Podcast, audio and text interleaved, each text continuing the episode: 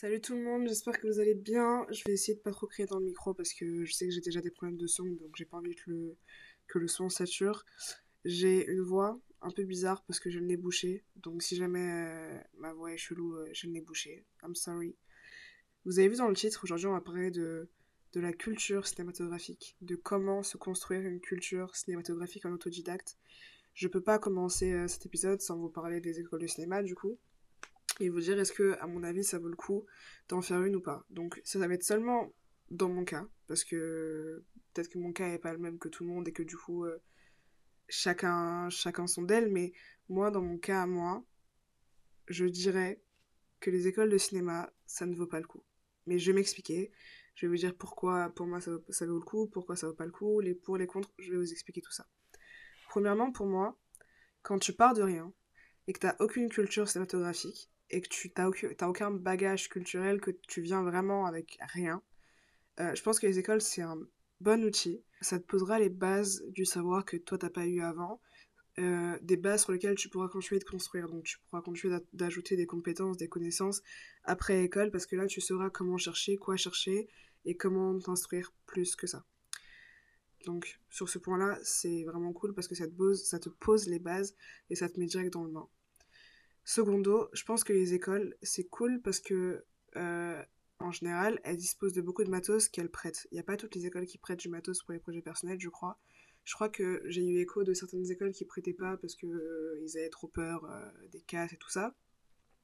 Mais en tout cas, dans la mienne, mon école à moi, ils prêtaient les caméras et en général, je, sais que, par exemple, la mienne, ils, avaient une, une Arri Alexa, qui est une, une grosse cam utilisée dans beaucoup, beaucoup de tournages des, grandes prods.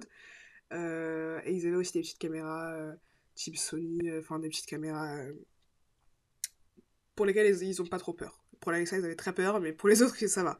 Donc ils prêtent. donc ils prêtent pour des projets perso. Et c'est ce qui est cool, c'est que quand tu as un projet perso que tu veux, que tu veux faire, mais que tu as vraiment zéro moyen, t'as pas de budget et tout, ce qui est cool, c'est que tu as déjà le matériel sur place. Tu as une école avec beaucoup de matos qui peuvent te prêter, du matos son, un peu de lumière, des cams et tout. Et tu as aussi, en tout cas dans la mienne il y avait ça, tu as aussi des studios sur lesquels, dans lesquels tu pourras construire un décor pour, euh, pour, euh, pour faire ton film. Tu as aussi des salles d'enregistrement, tu as des salles où tu pourras du coup faire du mixage son, du montage mixage, mixage son. Tu as aussi des salles de montage dans lesquelles il y a des logiciels sur les ordi pour, pour monter. Donc tu pourras aussi monter ton film. Enfin, c'est vraiment, il y a tout de A à Z pour faire un projet pro euh, projet perso pardon, à moindre coût et sans vraiment débourser des, des milliers des cents et tout. Et franchement, pour ce, pour ce point-là, c'est vraiment cool, les écoles de cinéma. Troisièmement, les contacts. Franchement, les contacts, c'est vraiment la clé du business. Genre, si tu tombes sur une classe avec, euh, avec des gens sympas, pas que des gros cons, des gens qui font crarer qu'ils ont pas le temps, euh, des gens super hautains, but d'eux-mêmes, etc. Parce que ça, c'est vraiment beaucoup le cas en école de cinéma. T'as des gens qui sont là voilà, ils savent pas trop pourquoi ils sont là eux-mêmes, euh, ils se pensent au-dessus des autres. Enfin, t'as beaucoup ça en école de cinéma. Mais quand tu tombes sur des vraies personnes humaines et vraiment passionnées, des gens qui n'hésiteront pas à t'aider si t'as un projet euh, qui tient la route, euh, qui les touche ou quoi, voilà, les contacts. C'est des gens qui t'aideront. C'est des gens en général qui ont plein de compétences différentes. Il y a des gens qui font du montage, du son, de l'étalonnage, qui filment, qui... enfin plein de choses. Euh, c'est une équipe après que tu pourras te former, euh, que tu pourras former pour après euh, faire un projet perso. Donc franchement, ça c'est un conseil si vous décidez d'aller en école de cinéma, faites-vous le maximum de contacts possible pour pouvoir après rappeler des gens si vous avez un projet perso. Le truc c'est qu'il y a aussi beaucoup de ces gens-là qui forcément ont un entourage dans le cinéma, qui ont des contacts dans le cinéma, donc c'est des gens sur qui tu pourras compter aussi si jamais tu t'entends bien avec eux pour essayer de développer un truc, euh, euh, euh, essayer de proposer ton film, essayer de leur dire voilà moi j'ai un projet intéressant, est-ce que tu pourrais me, me, mettre en contact avec tant, avec tel, avec un tel, avec un tel? Je sais qu'il y a aussi des gens qui faisaient des collaborations dans mon école parce que il y avait des gens qui voulaient monter des boîtes de prod, du coup qu'ils ont monté à l'école avec d'autres gens et tout. Enfin vraiment les contacts c'est le nerf de la guerre dans les écoles de cinéma, c'est vraiment le truc sur lequel vous devez vous concentrer avec aussi euh, profiter du fait qu'il y ait du matériel et du coup faire vos projets. Mais vraiment, les contacts, c'est vraiment le nerf de la guerre.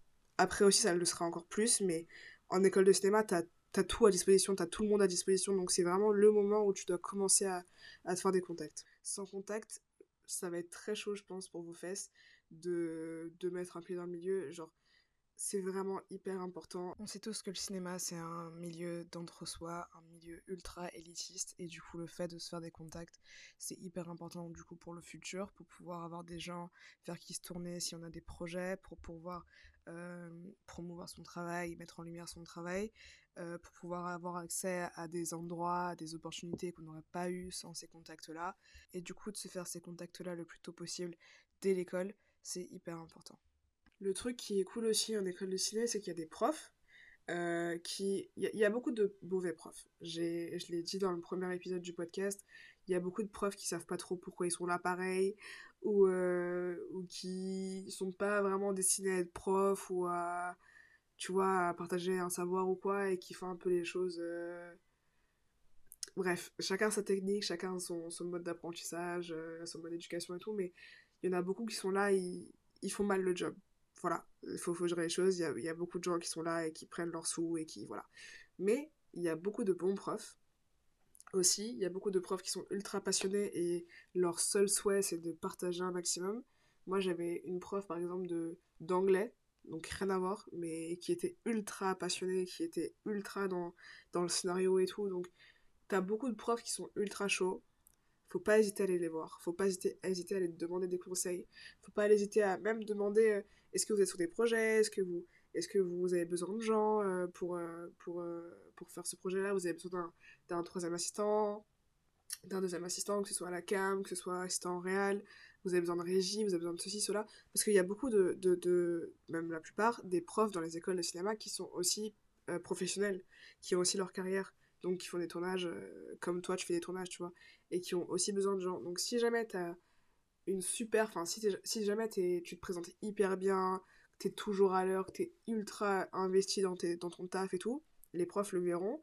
Et soit ils te demanderont d'eux-mêmes euh, est-ce que tu as besoin d'être sur un projet est-ce que tu fais de la régie est-ce que tu veux être assistant réel soit toi de toi-même tu peux aller les voir et leur dire euh, voilà euh, j'ai besoin de temps j'ai besoin de temps est-ce que vous avez besoin de ces gens là de, de ce type de personnes est-ce que j'ai un projet en écriture là? En développement est-ce que vous pourriez m'aider à écrire ça ça?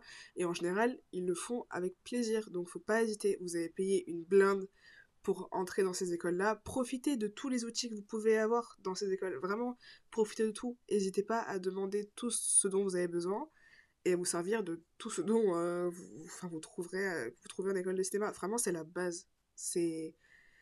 Faut pas hésiter. Vraiment. Je sais qu'il y, y, avait un prof dans mon école qui était réel et qui avait euh, travaillé, je crois, avec Luc Besson ou un, délire comme ça. En tout cas, il avait fait un film qui était en salle au moment où nous, on était à l'école.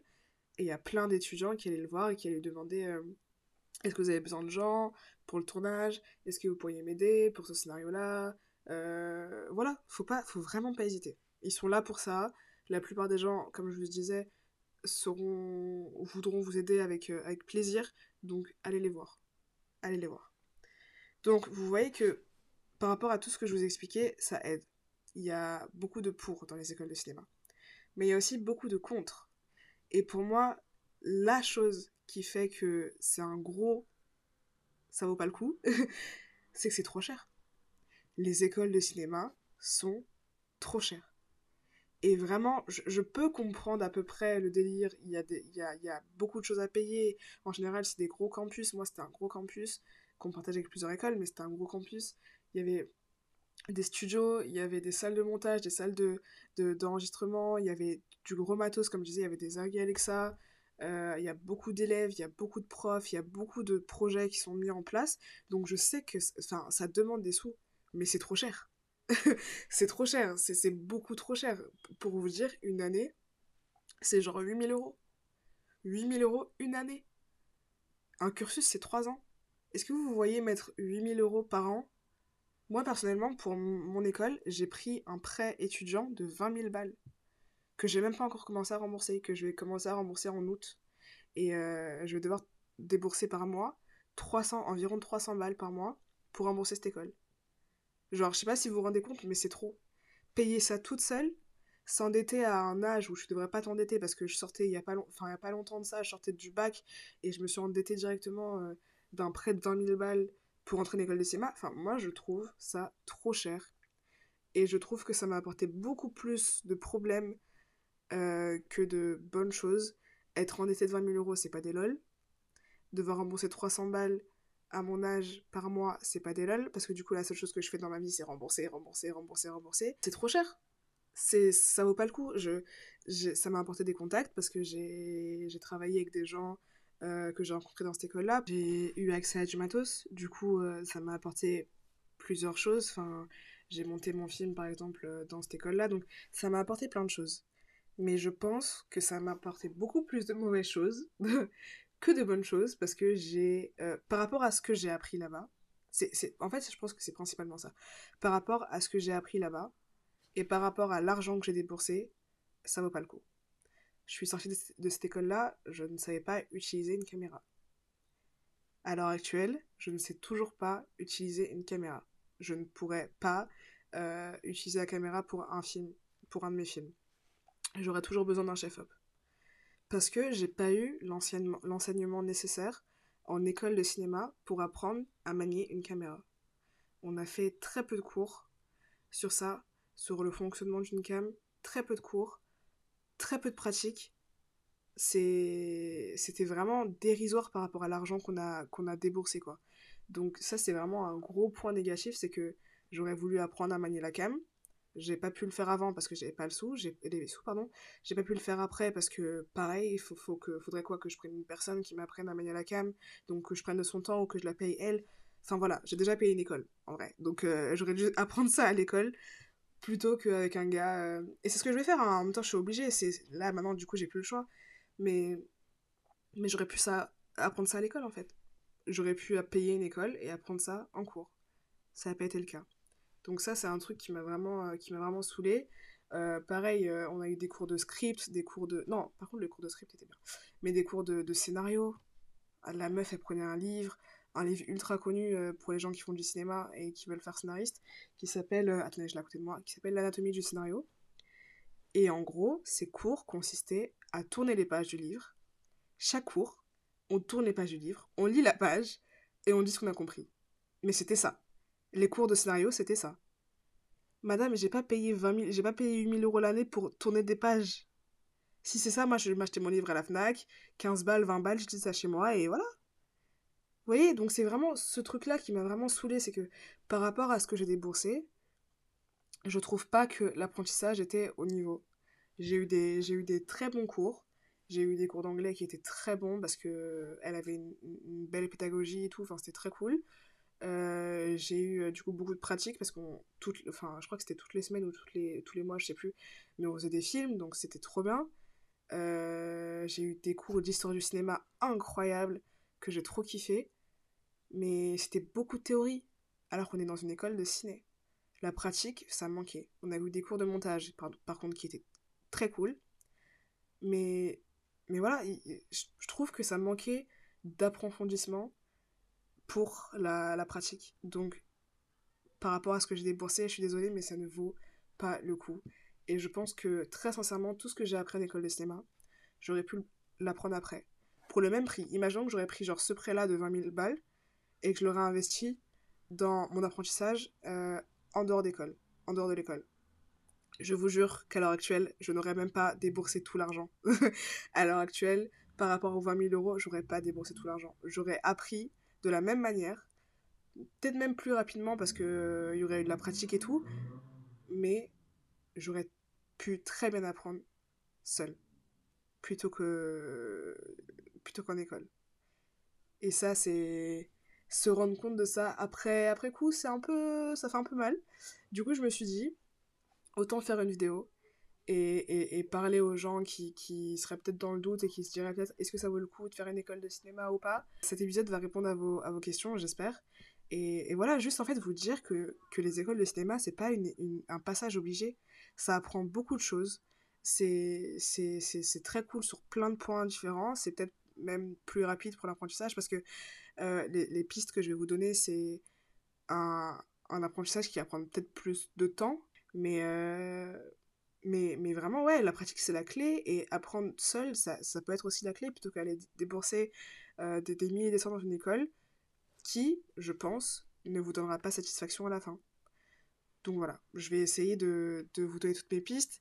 Rappelez-vous, il y a plein de réels différents, plein de réels différents qui n'ont pas fait d'école de cinéma, qui ont une carrière incroyable maintenant. Pour citer par exemple Luc Besson, qui a jamais fait d'école de cinéma, mais qui est maintenant un immense réalisateur français, connu euh, à travers le monde, à l'international et tout. Donc c'est vraiment pas une étape obligée. Genre faut arrêter ce truc hyper élitiste de se dire je veux faire du cinéma, je vais dans une école de cinéma, après je vais aller me prendre un stage là et là et là, je vais faire ci et ça et ça. L'école de la rue, ça marche très bien aussi. Genre, enfin, c'est vraiment un truc, faut pas vous culpabiliser parce que vous avez pas de sous pour faire une école. Je vais essayer de vous donner des pistes qui sont peut-être pas euh, aussi concrètes que ce qu'on peut apprendre dans, une école, mais je pense que ça aide. Et c'est des pistes qui, que moi, à l'heure actuelle, je, je continue de... Enfin, c'est des trucs que moi, à l'heure actuelle, je continue de faire parce que, parce que ça aide pour de vrai. Du coup, je vous ai expliqué, je pense, dans le premier épisode euh, du. Enfin, l'épisode un peu. L'épisode 0, où je vous ai expliqué un peu mon parcours et tout, euh, que j'avais quitté les cours parce que j'ai eu des problèmes financiers par rapport à cette école-là, justement, parce que c'est trop cher, que j'ai quitté les cours et qu'après je suis allée à la fac, et qu'à la fac, euh, il y a eu des problèmes de dossier et tout, et que, du coup je suis partie, j'ai quitté. Mais je vous ai pas dit que maintenant j'avais décidé de me concentrer sur mes projets. J'avais arrêté les cours aussi pour ça, pour continuer d'apprendre seule. Parce que je me suis dit, écoute, nique sa mère le système. Je vais faire ça toute seule. Je vais continuer d'apprendre toute seule. Du coup, j'ai pris deux tafs alimentaires. Un taf en fin de journée et un taf le week-end. Donc, je me suis dit que j'allais taffer sur mes projets la journée euh, avant de partir euh, au travail.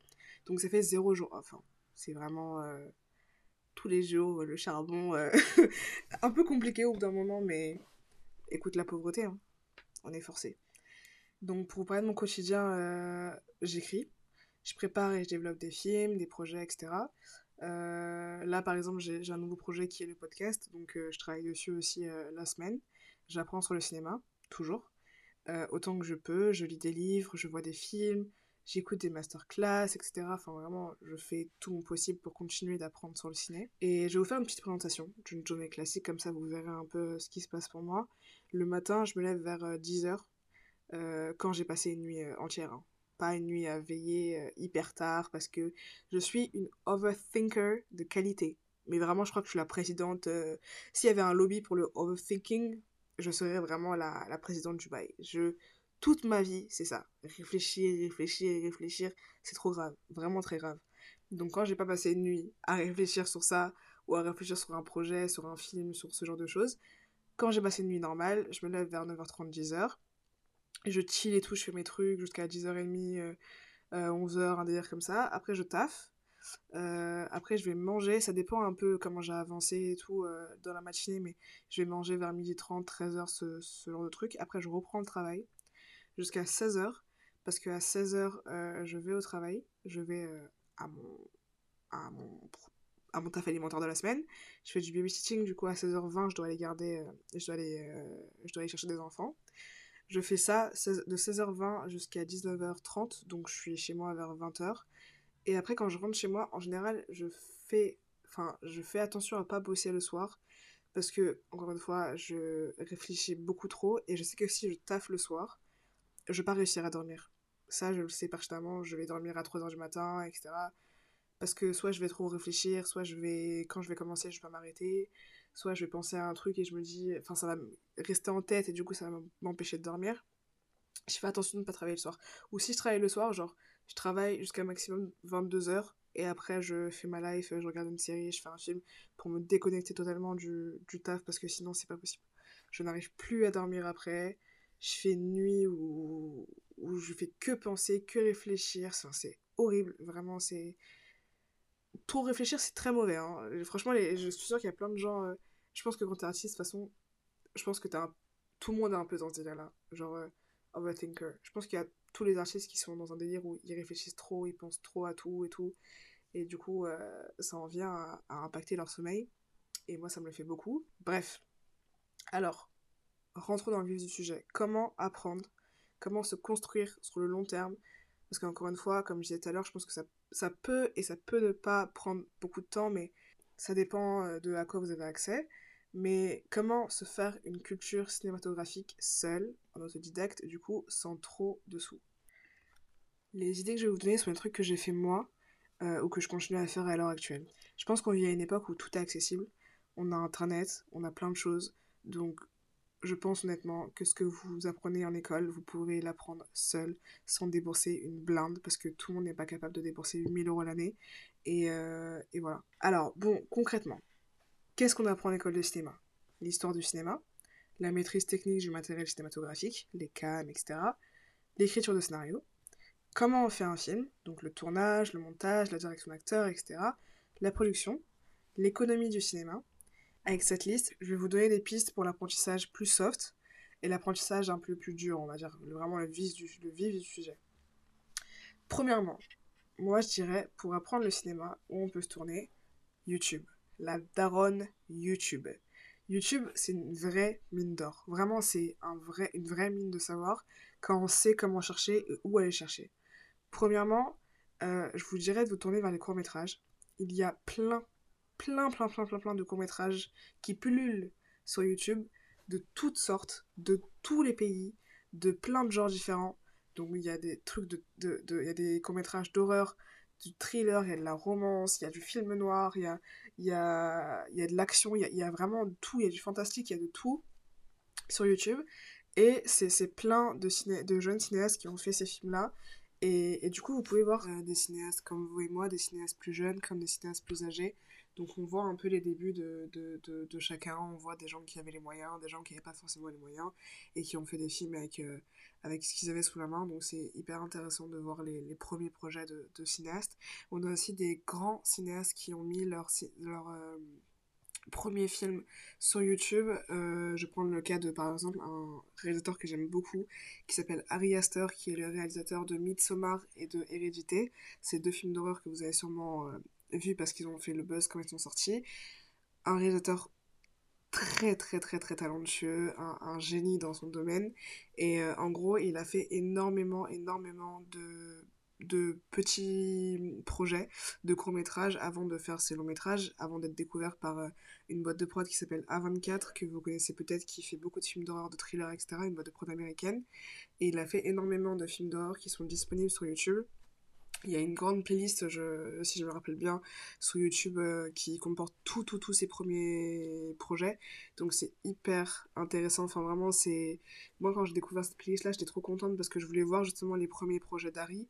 Et euh, il y a un, de ses films euh, extrêmement connus qui, je crois, s'appelle euh, the, the, Strange Thing About the Johnson, quelque chose comme ça, qui a fait le buzz sur TikTok parce que les gens ne le connaissaient pas et l'ont découvert récemment et ont été choqués par, par déjà le talent d'Ari Aster et aussi l'histoire.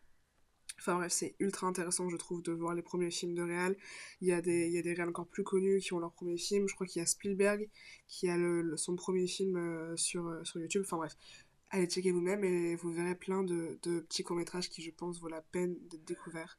Ensuite, sur YouTube, on a les masterclass, les interviews et les making-of. Alors, les masterclass, logique, comme son nom l'indique, c'est des euh, espèces de, de, de classes où il y aura le réalisateur avec une assemblée de de, de, gens qui veulent faire du cinéma ou quoi que ce soit, euh, qui vont écouter les réels parler de soit, ça dépend les masterclass, c'est soit on parle d'un film, soit on parle de sa carrière, soit on parle d'un sujet précis, mais il y en a plein qui traitent du cinéma sur internet.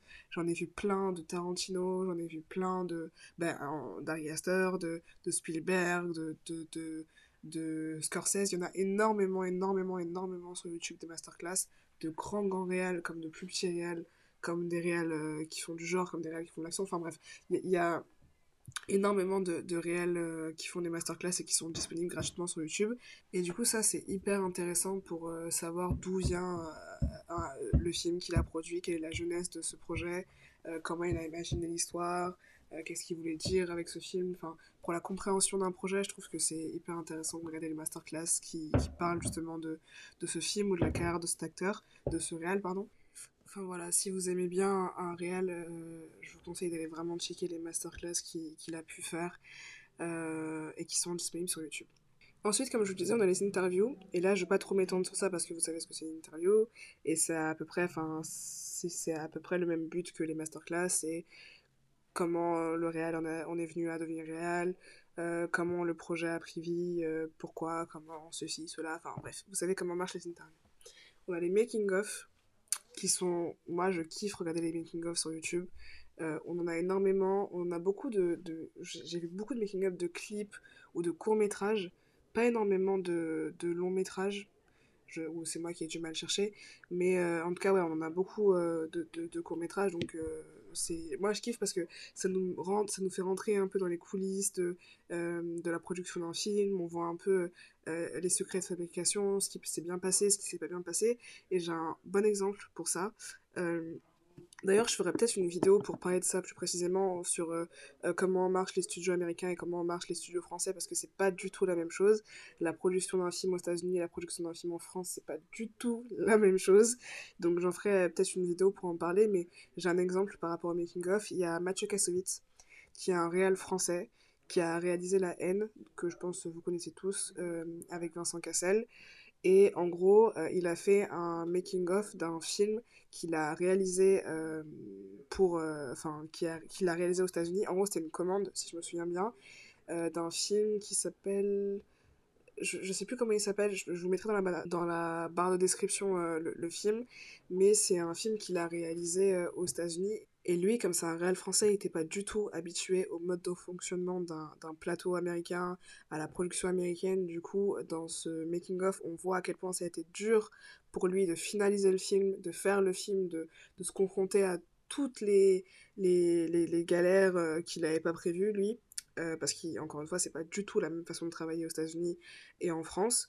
Donc, dans ce making-of, on voit vraiment euh, que ça a été euh, une, grosse galère. Et comme je dis, les secrets de fabrication, c'est toujours un petit truc en plus qu'on aime découvrir quand on voit un film, après avoir vu un film. Donc voilà, je vous conseille d'aller regarder des making-of de films sur YouTube. Ensuite, on va parler de Combini Video Club. Je pense que vous connaissez parce qu'il y a plein de leurs vidéos qui tournent sur YouTube.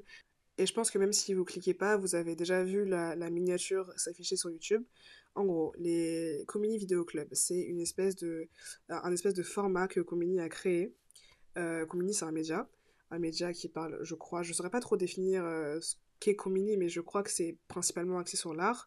Et en gros, ils ont créé un, concept qui est d'inviter des réals dans un vidéoclub et de les faire parler de leurs euh, films préférés.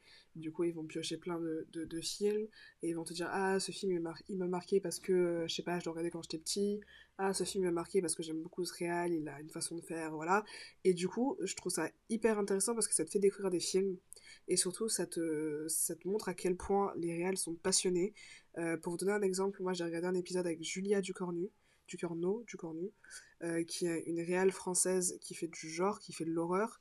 Et en gros, elle a fait un épisode avec Comini euh, pour le Comini Video Club. Et euh, elle, forcément, elle, prenait des films, des films d'horreur ou des thrillers, etc. Et elle en parlait. Et c'est, enfin, ça m'a marqué la manière dont elle parlait des films. Genre, elle avait vraiment, genre, ça se voyait qu'elle était vraiment passionnée, qu'elle était vraiment euh, hyper touchée par les films euh, dont elle parlait. À un moment donné, je me rappelle qu'elle a pris un film qui s'appelle Memories of Murder du réalisateur Bong Joon-ho, qui, est un réalisateur coréen, et elle en parlait avec tellement d'émotion dans la voix. Elle, analysait jusqu'à la pluie qui coulait dans le film. Euh, enfin, c'était, vraiment hyper. pas, pas émouvant, mais ça fait trop plaisir de voir une réelle qui parle d'un film avec autant d'émotion que, qu'elle a pu avoir quand elle parlait de ce film-là. Du coup, euh, du coup voilà, Vidéo Club, c'est, enfin, je trouve ça hyper cool parce que ça te permet de voir euh, quelles sont les références et les films préférés de tes réels préférés, euh, de voir qu'est-ce qui les ont menés à faire du cinéma, quels films les ont touchés, quels films les ont marqués, quels films ont, grandement impacté leur carrière et, leur, et leur cinéma, quels films les ont, leur ont donné envie de faire ce genre-là ou ce genre-là. Enfin voilà, regardez Combini Vidéo Club, pour les futurs cinéastes, c'est hyper intéressant de, de, de, voir justement ces réels parler de cinéma avec autant d'émotion dans la voix. Ensuite, on a la chaîne d'Arte. Euh, Arte, vous connaissez tous, chaîne de télé qui a euh, un, une chaîne sur YouTube. Et en gros, pareil, ils ont un espèce de, de, de, concept, de format, euh, dans lequel, qui s'appelle Blow Up, et dans lequel ils reprennent la carrière d'un réal ou, euh, ou, dans lequel ils parlent d'un film. Par exemple, euh, je crois qu'ils ont fait un truc sur Tarantino. C'est des formats assez courts, c'est-à-dire que pendant 7 minutes, on va te prendre le cas Tarantino et on va te dire d'où il vient, comment il en est arrivé là, quelles sont ses influences, pourquoi il veut faire du cinéma et comment il a réussi à en faire. Et tout ça pendant 7 minutes. Donc c'est hyper, euh, c'est hyper timé. En plus, il y a plein d'images, d'archives de, ces films qui apparaissent pendant la vidéo. Et c'est hyper euh, dynamique. Et du coup, c'est enfin, c'est pas un format hyper long. Du coup, ça te permet d'apprendre sans passer euh, une heure devant, devant YouTube. Et en même temps, c'est hyper dynamique et hyper bien fait. C'est narré avec une voix derrière, euh, une voix off. Et voilà, je trouve que c'est vraiment. Ce format est vraiment cool. Et pareil, sur leur chaîne, ils ont une espèce de playlist où ils balancent des courts-métrages et des longs-métrages de grands réels qui vous proposent gratuitement. Donc quand on n'a pas euh, les Netflix, les tout ça, tout ça, enfin, c'est intéressant de voir des films qu'on n'aurait pas vus ailleurs parce que c'est pas des films qui passent forcément à la télé. Ensuite, on a forcément les youtubeuses et les youtubeurs qui parlent de cinéma. Alors moi personnellement, j'en suis pas beaucoup parce que je sais pas, il y, en a aucun qui vraiment me, me, donne envie de regarder son contenu ou quoi. Euh, à part quelques-uns, si, là je suis une menteuse. À part quelques-uns, genre, de, toute façon je vais vous donner leur nom, euh, je vais vous faire une petite liste des youtubeurs euh, que vous pouvez découvrir sur YouTube. Mais moi c'est pas forcément des, quelque chose que je suis. Il y en a aucun qui m'a vraiment, il y en a pas beaucoup qui m'ont vraiment donné envie de regarder leur contenu. Donc c'est pas, voilà, c'est pas la chose principale que moi je suis, mais si vous êtes friand des youtubeurs et youtubeuses sur YouTube, je vais vous faire une petite liste. Euh, déjà, ce qui est cool avec les youtubeurs et les youtubeuses, c'est qu'il y en a plusieurs qui vont vous parler de plein de choses différentes. Il y en a qui vont vous parler de l'aspect plus technique des choses, c'est-à-dire qu'ils vont vous apprendre à manier une cam, qui vont vous apprendre à faire du montage, de l'étalonnage, du mixage. Euh, il y en a qui vont vous montrer un peu les coulisses de fabrication d'un film, qui vont vous expliquer l'industrie, comment marche l'industrie du cinéma. Euh, enfin voilà, il y en a qui vont parler de, trucs plus sérieux et plus concrets, et il y en a d'autres qui vont parler euh, de, par exemple, de, théories sur le cinéma, qui vont faire des analyses de films, des critiques de films, qui vont encore une fois vous montrer les dessous euh, de la fabrication d'un film, les coulisses, etc. Donc voilà, il y a, plein de youtubeurs qui font plein de choses différentes. Donc à vous d'aller découvrir et de voir quel youtubeur correspond le plus à vos besoins et à ce que vous avez envie de consommer sur YouTube. Personnellement, encore une fois, j'en regarde pas vraiment. Du coup, je, je suis peut-être pas au courant des, des youtubeurs qui, sont sur cette plateforme-là. Donc, je suis désolée si j'en oublie plein et je sais que je vais en oublier un milliard. Mais, euh, mais voilà, c'est pas, encore une fois, c'est pas vraiment ce que je consomme sur YouTube. Je regarde pas vraiment de youtubeurs qui parlent de cinéma sur YouTube. Donc, je pourrais pas trop. Euh, c'est normal que je sois pas au courant de tous les youtubeurs qui sont sur la plateforme. Alors, en premier, ça c'est un youtubeur que je pense que beaucoup connaissent parce qu'il est. Enfin, je... quand tu fais du cinéma et que tu cherches une analyse de films sur YouTube, c'est son nom qui revient beaucoup. Il s'appelle Durandal, sa chaîne s'appelle Durandal 1, avec le chiffre 1, et lui il fait de l'analyse de films et des avis sur l'industrie, donc il va vous prendre un film, il va vous faire une analyse dessus, il va vous dire pourquoi le cinéma va mal, pourquoi ceci, pourquoi cela. On a Clara Runaway, que j'ai découvert très récemment, que j'ai découvert grâce à un TikTok. Du coup, Clara va parler plus de faits sur le cinéma c'est-à-dire qu'elle va prendre des, des, films et elle va vous dire est-ce que vous saviez ça, est-ce que vous saviez ça, tatati, tatata. C'est ce genre de vidéo qu'elle va proposer sur sa chaîne. Elle va aussi faire beaucoup de découvertes de films, donc elle va vous proposer des films à regarder euh, de plusieurs genres différents. Ensuite, on a un YouTuber que moi j'aime beaucoup, qui s'appelle La théorie de Graham. Et ce YouTuber va prendre un film, il va vous faire une théorie dessus. Et je trouve son travail hyper poussé encore une fois, on est d'accord sur le fait que les théories, c'est un peu comme, euh, tu sais, à l'époque, quand tu étais euh, en, cours, euh, en cours de français et qu'on disait l'auteur a voulu dire ça, l'auteur a voulu dire ça. Le cinéma, les analyses de films, c'est un peu comme ça. Genre, on te dit le réel a voulu dire ça, a voulu dire ça. C'est pas forcément la vérité, on sait pas si c'est vrai, si c'est vraiment ce qu'il a voulu dire à travers son film, mais c'est toujours intéressant de voir ce que chacun a compris d'un même projet. Et Graham va vous proposer des théories sur certains films. Par exemple, il a fait des analyses sur Midsommar, Interstellar. Euh, moi, c'est celle qui m'ont marqué parce que c'est celle qui avait vraiment un gros travail dessus. Euh, et aussi, ah oui, il y en a une autre qui a vraiment un énorme travail de recherche dessus. Et c'est le, film euh, Under the Silver Lake. Et, franchement, quand vous écoutez l'analyse, vous vous dites putain, il a fait un travail de fou. Même si c'est pas vrai, genre ça fait plaisir de juste se dire que peut-être c'est la vérité, tu vois. En gros, il va prendre un film et il va vous dire ce film c'est par rapport à ça. À ce moment-là, il a voulu dire ça. Euh, ça, c'est parce que si, parce que ça, et c'est hyper, genre c'est vraiment, ça fait vraiment théorie du complot, mais c'est trop, trop intéressant. Franchement, moi je kiffe regarder ces vidéos, elles sont trop bien faites surtout, et c'est ce qui fait plaisir, c'est que, encore une fois, même que ce soit vrai ou que ce soit faux, c'est juste un passionné de cinéma qui a vu un film et qui a fait une critique sur le film, qui a fait une, théorie sur le film, qui nous partage, et, euh, et voilà. C'est, moi en tout cas, je kiffe ces vidéos. Donc je vous conseille vraiment vraiment d'aller regarder sur YouTube la théorie de Graham, G-R-A-H-A-M. H-A-M. Ensuite, on a la demoiselle de l'horreur. Alors, elle, c'est assez féministe, je crois. Le type de, contenu qu'elle propose, c'est euh, sur la place des femmes dans les films de genre, donc dans les films d'horreur, les, thrillers, les films un peu, un peu comme ça. Elle va vous expliquer la place de la femme dans ces films-là. On a ensuite un gars qui s'appelle Reggae Legorilla. Je ne saurais pas trop comment prononcer son, son nom, mais je crois que c'est Reggae Legorilla. Donc Reggae, R-E-G-E, L-E, et Gorilla comme gorille en anglais. Euh, et lui, ça va faire, ça aide des analyses de films, des discussions sur le ciné. Donc c'est à peu près la même chose que la séance de Marty. C'est un youtubeur qui va faire à peu près la même chose, discussion, analyse sur le ciné. Après, on a le Fossoyeur de films. Lui, je crois qu'il est assez connu, si je me trompe pas, qui fait pas forcément un contenu hyper défini, mais je sais qu'il a fait des interviews de réal. J'en ai vu une du réal de Dune qu'il avait fait justement après la sortie de Dune. Euh, je sais pas s'il en a fait d'autres de grands réels comme ça, mais en tout cas j'avais vu celle-là. Donc euh, s'il a pu avoir accès à ce réel-là, c'est qu'il a, il est quand même bien placé dans le, dans le truc. Et lui, c'est pas très défini, mais il fait des analyses, des interviews, des discussions sur le ciné, enfin comme un peu tous les youtubeurs que je vous ai présentés juste avant. Après on a Sofiane, lui, pareil, je crois qu'il est assez connu, euh, qui fait des, des anecdotes sur le cinéma, qui va vous parler des studios Disney par exemple qui va vous parler des théories euh, ou des scandales qu'il y a eu euh, à Hollywood. Donc il va faire des histoires, des concepts sur le ciné et aussi il parle aussi de pop culture donc il fait pas que un c'est pas pas hyper niche, il fait pas que du ciné, il parle aussi de plein d'autres choses.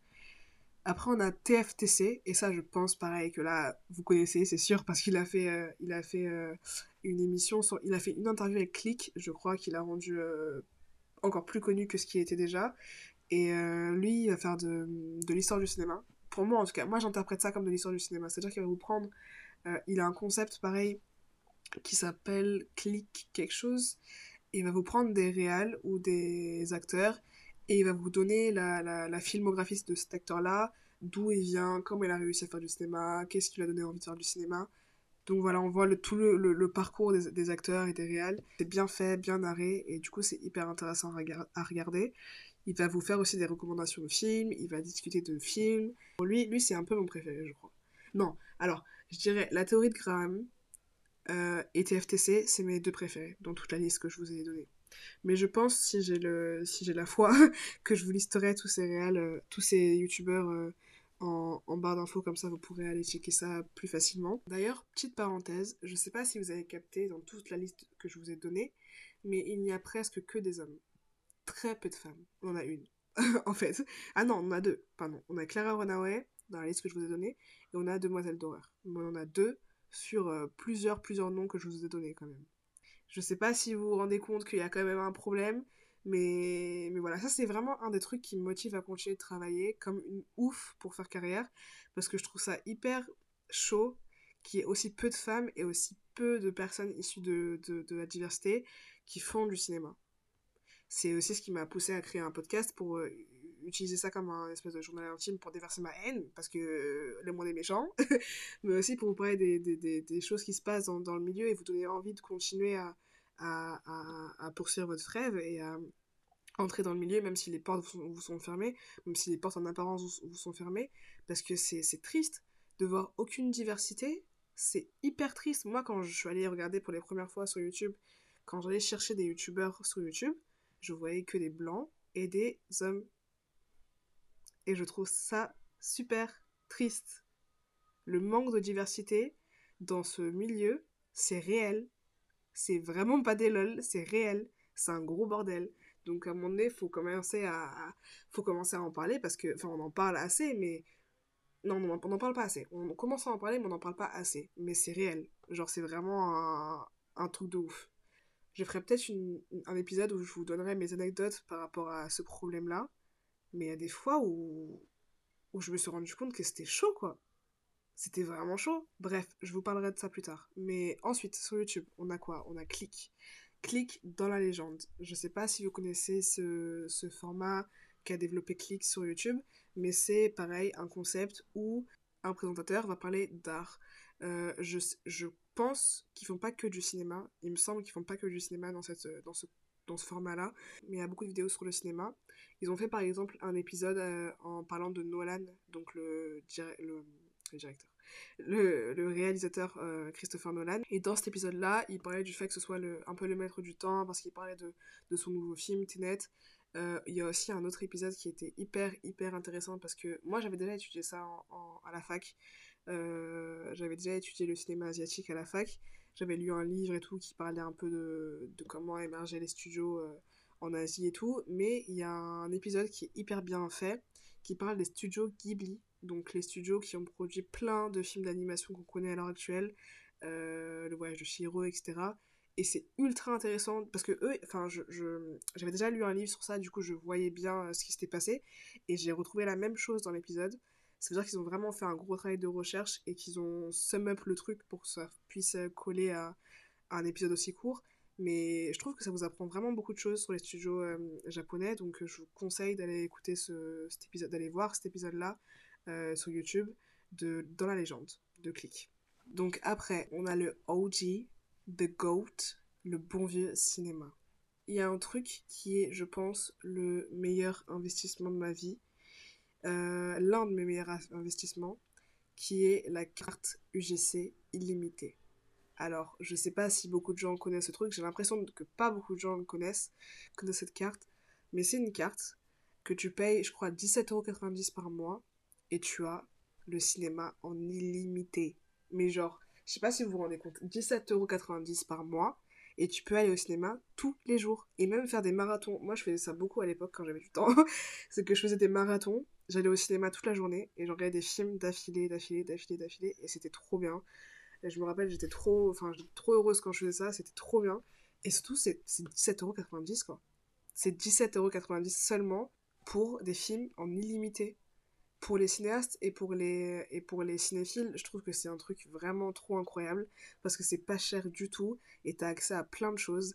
Et je crois que plus tu cumules des points, plus t'as des offres sur plein de choses. Donc t'as des menus offerts, je crois. Il y y a des pop-corn offerts, il y a des affiches de films offertes, il y a des places pour des concerts, pour, pour l'opéra même, je crois. Plus tu cumules, plus tu gagnes ces cadeaux-là. Et voilà, du coup, si vous connaissez pas, c'est vraiment un genre trop bien. Vraiment foncez, réfléchissez même pas pour les gens, et c'est vraiment pour les gens qui regardent beaucoup de films, hein. c'est pas pour les gens qui vont au cinéma genre une fois par mois, c'est pour les gens qui regardent beaucoup de films et qui ont pas envie de dépenser des milliers de cents non plus à chaque fois, qui payent une place parce que c'est hyper cher, hyper cher. On soutient, hein. on soutient le cinéma euh, coréen, mais jusqu'à la fin de nos jours, on soutient le fait d'aller en salle et de pas regarder souvent des films euh, que sur internet, mais, mais c'est hyper cher, faut se le dire, 8 euros la place, c'est trop cher. Du coup, ça c'est une hyper bonne option quand on regarde des films souvent et qu'on veut pas se ruiner en allant au cinéma. Pareil, en parlant du GC, il y a un truc qu'ils font qui s'appelle les séances cultes. Et ça, c'est des programmations, enfin, c'est des moments où ils programment des films euh, qui sont plus au cinéma, qui sont pas forcément sur les plateformes de streaming. C'est des vieux films qui sont, comme son nom l'indique, cultes, qui sont des grands films euh, qui reprogramment au cinéma pour les, pour les nostalgiques, pour les gens qui, qui ont envie de revoir ces films dans les, dans les conditions euh, du direct, entre gros guillemets, mais dans des bonnes conditions, c'est-à-dire au cinéma, parce que je vous jure, il y a des films qui sont incroyables, que j'ai vus sur mon ordi, que j'ai détesté, parce que forcément, les, les, les, enceintes de mon ordi et tout, enfin, l'image, tout ça, c'était... Voilà. Et quand je les ai vus au cinéma, j'ai trouvé ça incroyable. Parce que vraiment, je pense que ce genre de film, il faut qu'il soit vu au cinéma et pas vu sur un ordi. C'est une hyper bonne option pour revoir ces films que tu verrais plus au cinéma si c'était pas euh, par rapport à ces séances euh, cultes là parce que regarder des films sur son ordi euh, pour des films aussi beaux et aussi aussi grands c'est c'est un peu une insulte. Donc les séances cultes UGC pépites. Allez voir ça aussi. Je vous conseille un grand conseil quand vous allez au cinéma ne regardez pas que des blockbusters. Ne privilégiez pas que les, les blockbusters.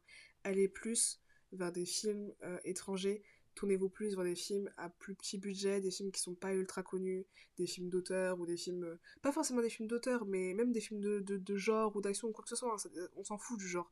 C'est juste tournez-vous vers des films qui sont pas forcément ultra connus, parce que ça c'est un peu la, le piège, genre tout le monde va se diriger vers les gros films américains qui font beaucoup de pubs, qui ont les moyens de faire beaucoup de communication par rapport à leurs films, mais il y a des films incroyables qui n'ont pas forcément les moyens de faire des grosses de la grosse communication autour de leurs films, mais qui sont incroyables incroyable. Vraiment, genre, je vous conseille vraiment de vous tourner vers ces films-là parce que vous pouvez découvrir des pépites que vous n'auriez jamais découvert si vous n'étiez pas tourné vers ces films-là.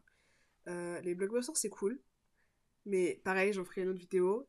mais au bout d'un moment, on est fatigué. Voilà, les, les gros films américains. Bref, j'en parlerai. Mais vraiment, je vous conseille d'aller vers des plus petits films, à plus petit budget, des films moins connus, des films qui ont moins de com autour d'eux, mais qui sont tout aussi bien. Moi, dernièrement, j'ai découvert un film que, qui, est, qui est italien, espagnol, espagnol, je crois, qui s'appelle les. Je sais plus comment il s'appelle, putain, mais ça parle de sorcières à l'époque euh, de l'Inquisition. Ça parle de, jeunes filles qui ont été accusées de sorcellerie et qui ont été enfermées et, et, condamnées à mort. Et en gros, le, le, film est hyper satirique. Enfin, vraiment, je pense qu'il faut que vous découvriez ce film aussi parce qu'il est ultra bien. Il est hyper satirique parce que c'est des filles qui, qui sont tellement abasourdies face à l'accusation qu'on fait contre elles qu'elles vont un peu tourner ça un peu en dérision et, se moquer des gens qui vont, euh, qui vont, qui veulent les condamner à mort. Et ce film est hyper bien tourné. C'est pas forcément un film drôle, c'est pas même du tout un film drôle. Il y a des petits passages qui sont un peu marrants, mais tellement c'est absurde. En fait, c'est marrant parce que c'est absurde. C'est un film très sombre, mais c'est marrant parce que des fois, il y a des situations qui sont hyper absurdes et, je trouve que ça nous le fait vraiment bien ressentir. Uriel a réussi à nous faire ressentir aussi cette absurdité euh, et, ce film est une pépite.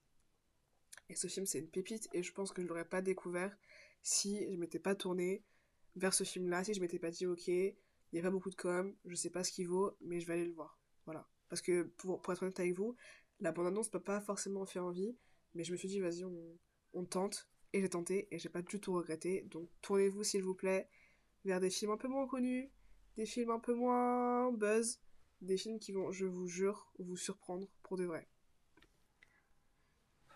La dernière chose que je vous conseillerais par rapport au ciné, c'est d'aller voir des premières de films. Il y en a beaucoup, dont j'essaie, voilà. Je suis un peu, je pense que je fais la pub pour j'essaie à fond là. Mais franchement, j'aime trop. Ils font des premières de films. Je, pense que tous les cinémas en font. Hein je sais pas. Les Gomo, ils font des. Ou MK2, ils font des premières de films J'en sais rien. Je, vous dis, je fréquente tellement pas ces cinémas-là que je sais pas. Mais je sais que UGC en font, et en font très souvent. Pour des gros films, ils invitent plein de, de, de, gens, ils invitent toute l'équipe du film, les réels, les acteurs et tout. Et moi, j'ai vu Boîte Noire récemment en première de film avec Pierre Néné et tout euh, au cinéma, et c'était trop bien. Enfin, voir l'équipe près du film, avec de l'émotion, euh, enfin, juste que le public rencontre les gens qui ont fabriqué le film, c'est trop cool. Donc allez voir des premières de films au cinéma. Alors ensuite on a les plateformes de streaming en ligne. Je sais qu'il n'y a pas énormément de gens qui ont les capacités d'avoir un abonnement sur plein de plateformes euh, parce que ça coûte cher et qu'à la longue, si on, accumule, beaucoup, ça, revient assez cher. Moi je vous prends les plateformes que j'utilise le plus et euh, après ce sera à vous de faire un tri et de, et de savoir ce que vous préférez dans ces plateformes-là. Encore une fois c'est normal, si vous n'avez pas les finances d'avoir toutes ces plateformes-là, euh, je vais essayer de vous expliquer ce qui est pour moi les meilleures plateformes de streaming à avoir euh, quand vous regardez des films en ligne. Alors vous connaissez tous Netflix. Netflix euh, très très très très très populaire, devenu la référence des, du streaming en ligne. On a aussi Amazon Prime que moi j'utilise beaucoup. On a Canal Plus, Canal. On a Disney et on a Salto qui sont les plateformes de streaming en ligne les plus connues selon moi. Moi personnellement je les ai toutes. J'ai acheté, enfin j'ai souscrit à un abonnement chez Canal+, qui fait que c'est un espèce de, de bouquet où il y a plein de trucs compris. Euh, donc il y a Disney et Netflix compris dans mon abonnement, mais c'est un truc hyper cher. C'est un truc qui me, qui me coûte, je crois, 50 balles le mois. Donc c'est vraiment, vraiment hyper cher et c'est totalement compréhensible qu'il n'y ait pas beaucoup de personnes qui puissent s'offrir euh, ce genre de choses. Moi, encore une fois, comme vous savez, je suis passionnée de cinéma, du coup, je, je, je suis très, très fauchée. Mais quand ça parle de ciné, je fais l'exception et je, je mets mon argent dans ça. C'est pour ça que j'ai la carte UGC, c'est pour ça que j'ai toutes les j'ai un abonnement sur euh, plein de plateformes en ligne. Euh, et, euh, et, aussi parce qu'en en fait, il y a plein de films qui sont disponibles sur, certaines plateformes qui ne le sont pas sur d'autres. Et moi qui voulais avoir accès à, à, le maximum de films possible, j'ai décidé d'avoir un abonnement sur toutes ces plateformes-là. Selon moi, ce qui vaut le plus le coup, je saurais pas trop vous dire parce qu'après on est tous différents, mais Netflix est très très populaire. Donc il y a énormément de gens qui connaissent, il y a énormément de gens qui, qui, fréquentent ce site. C'est pas forcément un site pour cinéphiles parce qu'il y a pas, il y a des grands films sur Netflix, mais il y a beaucoup beaucoup d'autres films, ce qui est normal, hein. enfin il y a, aucun, aucun souci avec ça, mais il y a pas, il y a pas énormément de films cultes, si, euh, c'est ça que je veux dire. Il n'y a pas énormément énormément de films cultes, il y a plus des vous savez, les, films un peu buzz ou, ou les films. Euh, enfin voilà, les films qu'on sait qui vont marcher, quoi. Pas vraiment de, les, les, grands films. Euh, enfin bref. Mais il n'y a, y a pas de problème. Hein. Sur Netflix, c'est un très bon site de, de, streaming. Mais pour moi, c'est un peu trop populaire pour que je puisse euh, le fréquenter très très souvent. Je fréquente Netflix, hein. Faut pas non plus, voilà, je fréquente Netflix, mais c'est, je me suis rendu compte que c'est pas la plateforme sur laquelle je suis le plus. Je suis beaucoup plus sur Canal, Disney Plus et Amazon Prime parce que je trouve que la, les films que propose et en fait c'est surtout ça. Le point c'est surtout que les films qui sont produits par Netflix, donc les films originaux de Netflix, je les trouve beaucoup moins bons que les films qui sont produits par Amazon Prime. Semaine prochaine, normalement, je vais faire une vidéo sur la culture du rien. Et là, vous allez capter ce que je veux dire par, euh, par, euh, par ça. Au niveau de la qualité, je trouve que Amazon Prime, c'est beaucoup plus quali ce qu'ils proposent. Euh, quand c'est eux qui produisent, hein, pas des films qui vont, où ils vont acheter les droits et tout. Par rapport aux films qu'ils produisent, je trouve qu'ils sont plus quali que les films que Netflix produit.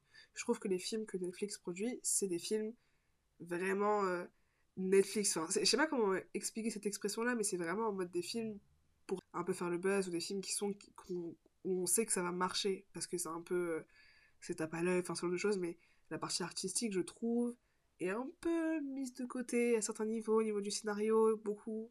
Donc voilà, c'est des... Par rapport à ce point-là, sur ce point-là, sur euh, la production de films, je trouve qu'Amazon Prime, ou même Disney+, enfin j'ai pas trop regardé de films produits par Disney, mais je trouve qu'Amazon Prime est un peu au-dessus par rapport à ce qu'ils produisent en termes artistiques, en termes de, de scénario, d'image et tout, je trouve ça beaucoup plus quali sur Amazon que sur Netflix.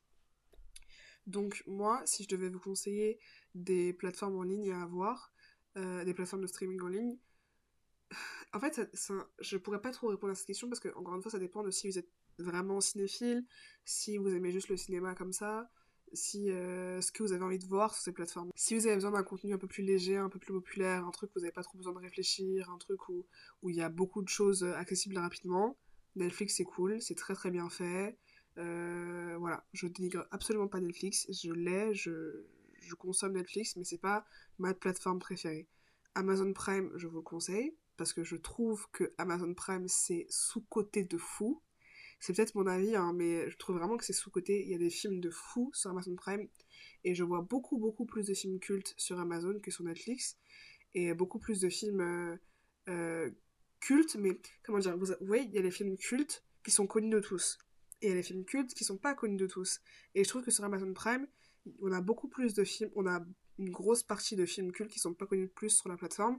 Et ça, ça fait plaisir parce qu'il y a plein de films qu'on retrouve plus nulle part et qu'on peut retrouver sur Amazon. Donc ça, c'est vraiment cool. Et, euh, et, voilà, je trouve que la production est, vraiment quali. Au niveau des séries, au niveau des films, je trouve que c'est vraiment quali ce que Amazon Prime propose et ils sont trop sous-côté. Du coup, je fais un peu de pub pour Amazon parce que il faut que vous découvriez aussi les films qui sont produits par Amazon Prime. Euh, ensuite, on a du coup Canal. Canal, c'est aussi cool. Le seul problème, c'est qu'il y a beaucoup de films. En fait, Canal, le problème, c'est que euh, quand tu vas chercher un film, il y en a pas mal qui sont en VOD, du coup, tu vas, tu vas devoir payer. Ou il y en a pas mal qui sont exclusifs pour certaines chaînes, et du coup, pareil, tu vas devoir payer ou souscrire à un truc en plus. Et c'est un peu chiant parce que ils ont de la bonne. Euh, ils ont des, des bons films, mais il y a plein de films. Des fois, je me suis vue à chercher plein de films et à me rendre compte qu'en fait, euh, si je voulais le voir, il fallait que je souscrive à, cette chaîne de télé-là, ou à CI, ou à ça. Et du coup, voilà, je trouve que ça fait beaucoup. Il y a, il y a beaucoup de choses qu'on doit payer en plus quand on arrive sur la plateforme si on veut vraiment regarder un film. Alors que sur Netflix, on n'a pas besoin de payer quelque chose de, de plus que ce qu'on a payé pour l'abonnement. Pareil pour Amazon. Non, Amazon Prime aussi, ils ont un truc comme ça. Ils ont un truc où on peut payer des films. Mais eux, ils ont beaucoup plus de films gratuits que sur euh, Canal. Donc voilà, Disney Plus, je crois que c'est à peu près la même chose. Je crois qu'il y a des films aussi qui sont payants, mais pareil, ils ont des très bons films Disney Plus dans leur catalogue. Donc euh, si je devais en sélectionner trois, je dirais Amazon Prime, Canal et, Disney Plus. Canal c'est un peu c'est un peu un peu la base parce que c'est un gros studio et, du coup ils ont plein de droits sur des films qui, viennent de sortir donc euh, si t'as vu un film au cinéma et que tu l'as raté quelques mois après il serait à dispo sur Canal et ça c'est quand même cool euh, qu'ils aient les droits aussi rapidement que sur Netflix. Netflix a les droits, il a les droits, mais avec beaucoup plus de temps euh, que Canal, donc, euh, donc ça peut être cool aussi. Enfin voilà, moi c'est les trois que j'utilise le plus euh, souvent, et, et c'est les trois que je recommanderais. Ensuite, en parlant de plateformes de streaming en ligne, je vais vous parler des plateformes plus niches de streaming. Alors, en première position, je vais vous parler d'un truc que j'ai découvert il n'y a pas si longtemps que ça, qui s'appelle la Cinémathèque. Et franchement, découverte. Mais vraiment découverte. C'est alors pour vous expliquer, c'est une plateforme qui a été créée par euh, des associés, dont une personne qui est extrêmement connue en France parce que c'est un réal français, qui s'appelle Cédric Clapiche, qui est un grand réalisateur français, qui a un film d'ailleurs qui est au cinéma en ce moment, qui s'appelle Encore. Et, euh, il a créé en partie cette plateforme. Et en gros, c'est hyper bien parce que je vous explique.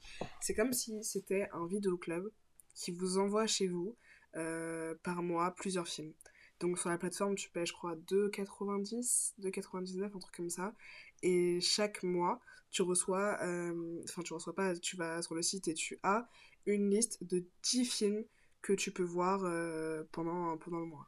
Et ce qui est cool, c'est que ces 10 films, qui sont hyper différents les uns des autres. Ça peut être un film des années 40 avec un film euh, de 2010, ça peut être un film de 2000, je sais pas moi, 2020 avec un film des années 90. Enfin, c'est vraiment plein de genres et plein d'époques différents qu'ils vous proposent chaque semaine.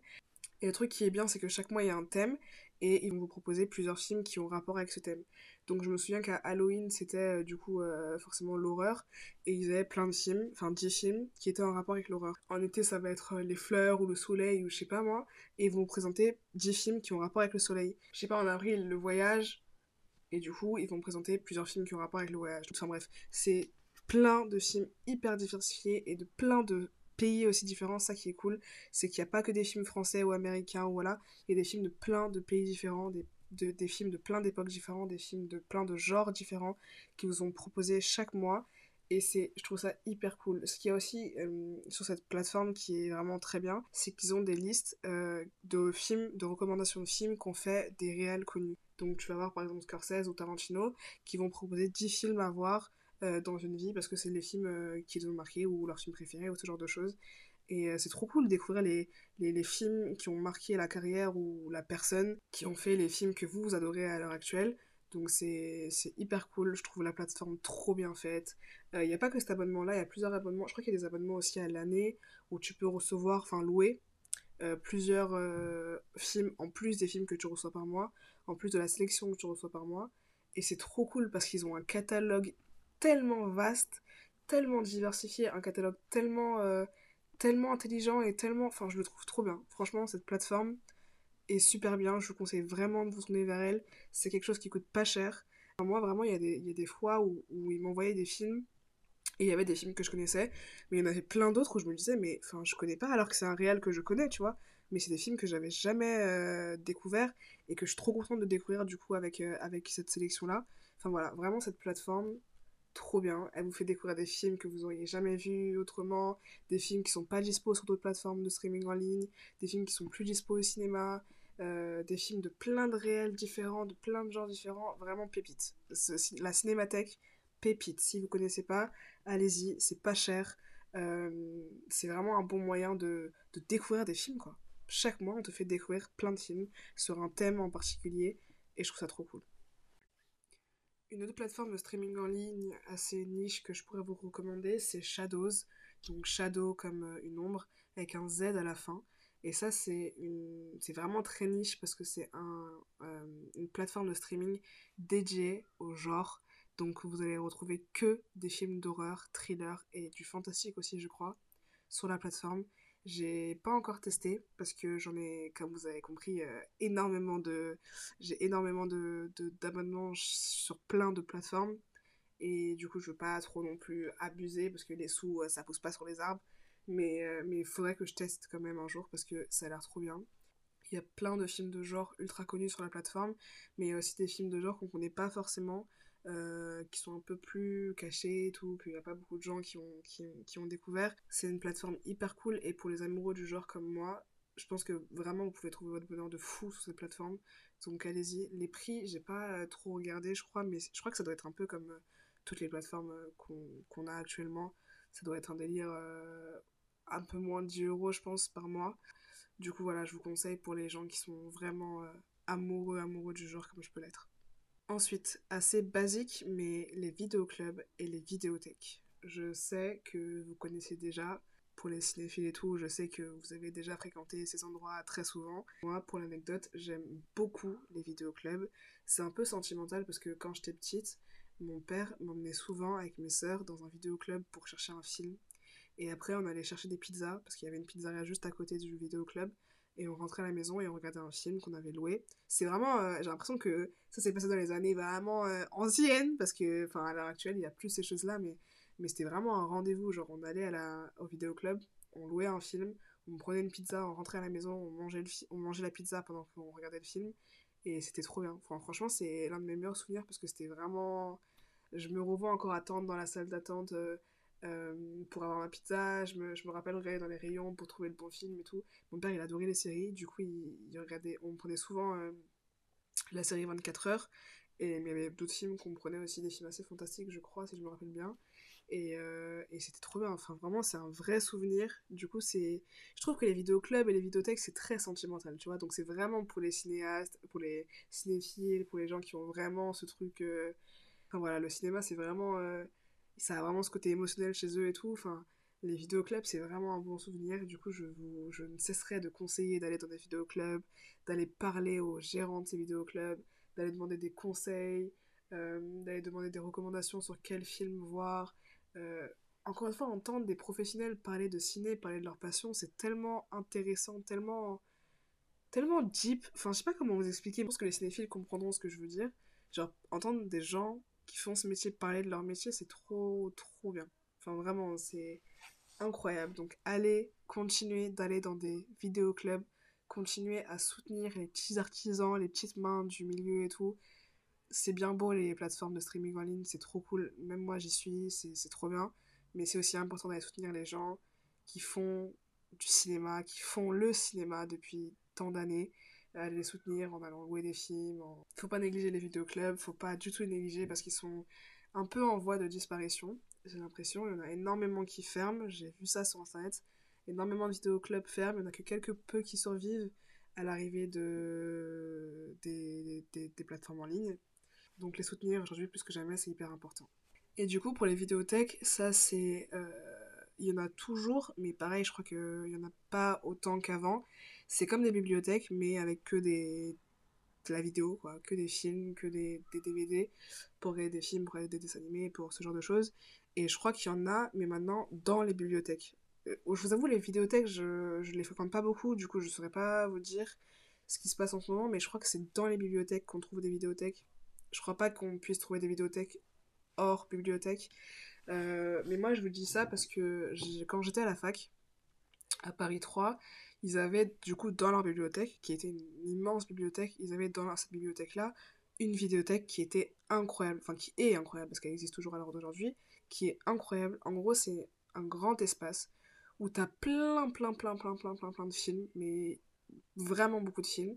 Et en gros, il y a plein de petits postes sur lesquels tu peux, enfin avec des, des fauteuils et tout, sur lesquels tu t'assois, tu mets ton DVD, t'as un casque, tu mets ton DVD et tu écoutes ton truc euh, tranquillou sur ton fauteuil et tout. Et c'était trop bien. Et comme je vous dis, je passais des journées entières dans cette vidéothèque. C'est-à-dire que des fois, j'avais cours, mais je n'allais pas en cours. Je loupais les cours juste pour rester dans la vidéothèque parce que j'avais pas fini mon film. La fac, elle se trouvait à Saint-Denis. Moi, j'habite dans le 20e. Des fois, j'allais en cours plus tôt pour pouvoir aller euh, dans cette vidéothèque-là parce que forcément, elle était ultra euh, bondée tout le temps. Et euh, même, pas, même pas bondé, mais en gros, les sièges étaient pris hyper facilement. Et en gros, des fois, j'allais en cours plus, plus tôt euh, pour pouvoir aller regarder un film avant d'aller en cours. Et ça, franchement, c'était trop bien. Et le truc qui est cool, c'est que cette vidéothèque-là, qui est dans la bibliothèque, peut être accessible, si je me souviens bien, encore une fois, peut-être que j'ai dit une bêtise, bêtise, mais je crois qu'elle peut être accessible quand t'es pas dans la fac, quand t'es pas étudiant. Je crois que tu peux payer ta carte bibliothèque et avoir accès à la bibliothèque et du coup à la vidéothèque qui est à l'intérieur. Je crois qu'on peut faire un truc comme ça, il y a une carte bibliothèque euh, que tu peux payer sans être forcément euh, étudiant dans la fac. Donc ça, ça peut être cool pour les gens qui habitent en Seine-Saint-Denis ou les gens qui habitent très proche de, cette, euh, de ce département-là.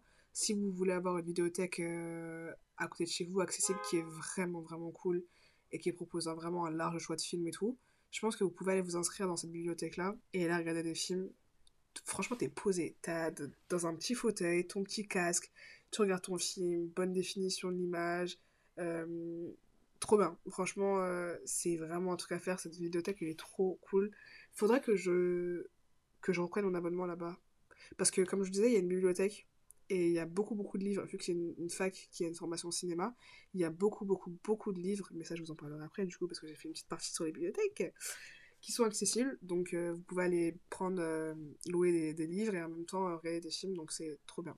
Et du coup, ce qui nous amène à ce sujet-là, les bibliothèques. Les bibliothèques, vous trouverez tout ce qu'il vous faut à l'intérieur. Ça va être vraiment de la culture profonde que vous allez trouver dans les livres, de la culture très théorique forcément, vu qu'il n'y a pas de pratique, vous, vous lisez un, un livre, mais c'est ultra bien fait, donc allez en bibliothèque, vous pourrez apprendre sur les courants cinématographiques qui vous, pourront vous inspirer pour votre travail, sur les acteurs, sur le scénario, comment on construit un scénario, comment on fait un scénario, comment on fait un tournage, comment on prépare un tournage, sur les réals, sur leur histoire, d'où ils viennent, comment ils ont fait ça, comment ils ont fait ci, sur l'industrie, comment marche l'industrie, comment marche l'économie du cinéma, comment marche la production.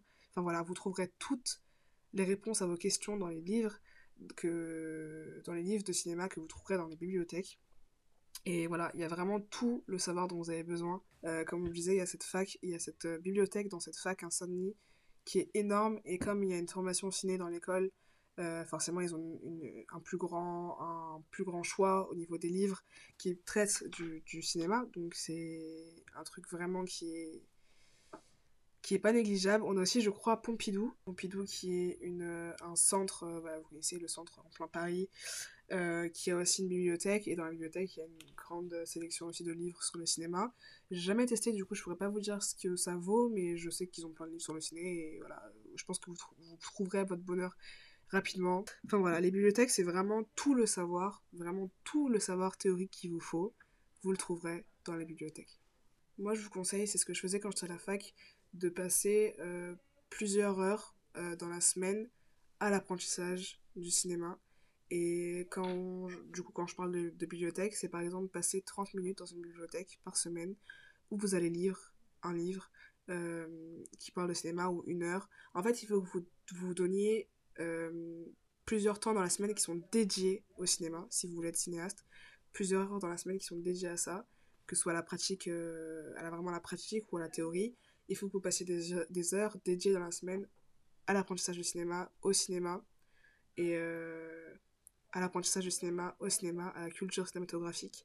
Et du coup, vous enfermez dans une bibliothèque pendant une heure à lire des livres, je vous jure que ça aide beaucoup, ça vous met dans un mood et tout, ça aide beaucoup passer une heure dans un tournage, mais bon, ça je vais, je en parler après, mais passer une heure à faire de la pratique cinématographique, ça, enfin voilà, il faut vraiment que par semaine, vous vous donniez des heures qui sont dédiées à la pratique du cinéma. Moi, comme je vous ai dit, c'est en semaine, c'est en début de journée que je pratique le cinéma, que je lis, que j'écoute, que voilà, euh, tout ce que je peux sur le cinéma, que j'apprends sur, sur, mon sujet.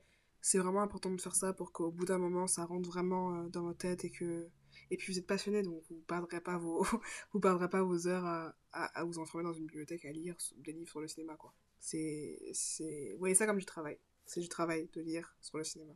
Ensuite, un truc un peu plus léger, les réseaux sociaux. Ça, c'est vraiment pas pour être, euh, pour apprendre sur le cinéma, c'est, quoique, il y a certains comptes que je vais vous, dont je vais vous parler qui peuvent euh, vous donner pas mal, enfin vous aider pas mal, mais c'est plus pour être dans le mood le mood cinéma. Vraiment être dans le mood où, où t'es entouré de gens qui font du ciné, entouré de gens qui proposent un contenu lié au ciné et tout.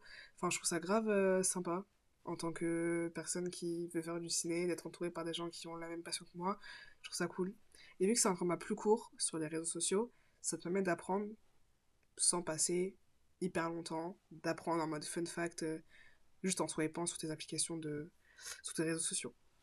En premier, du coup, je dirais les comptes TikTok, les comptes TikTok qui parlent de cinéma.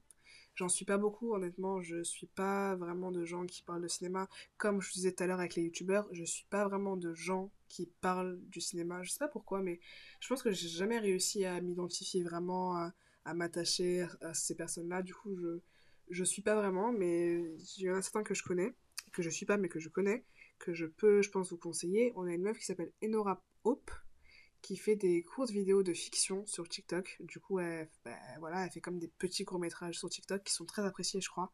Je crois qu'elle a au moins un million, si je me trompe pas, sur TikTok d'abonnés. parce que ses vidéos plaisent et c'est hyper court et c'est hyper dynamique du coup et Nora Pope. Ensuite, on a Film Babe qui parle d'histoire du cinéma, qui fait des analyses sur le cinéma, mais par contre, elle, elle parle anglais. Du coup, si vous parlez anglais, c'est cool. Si vous parlez pas anglais, je pense pas que ce soit un contenu qui vous intéresse.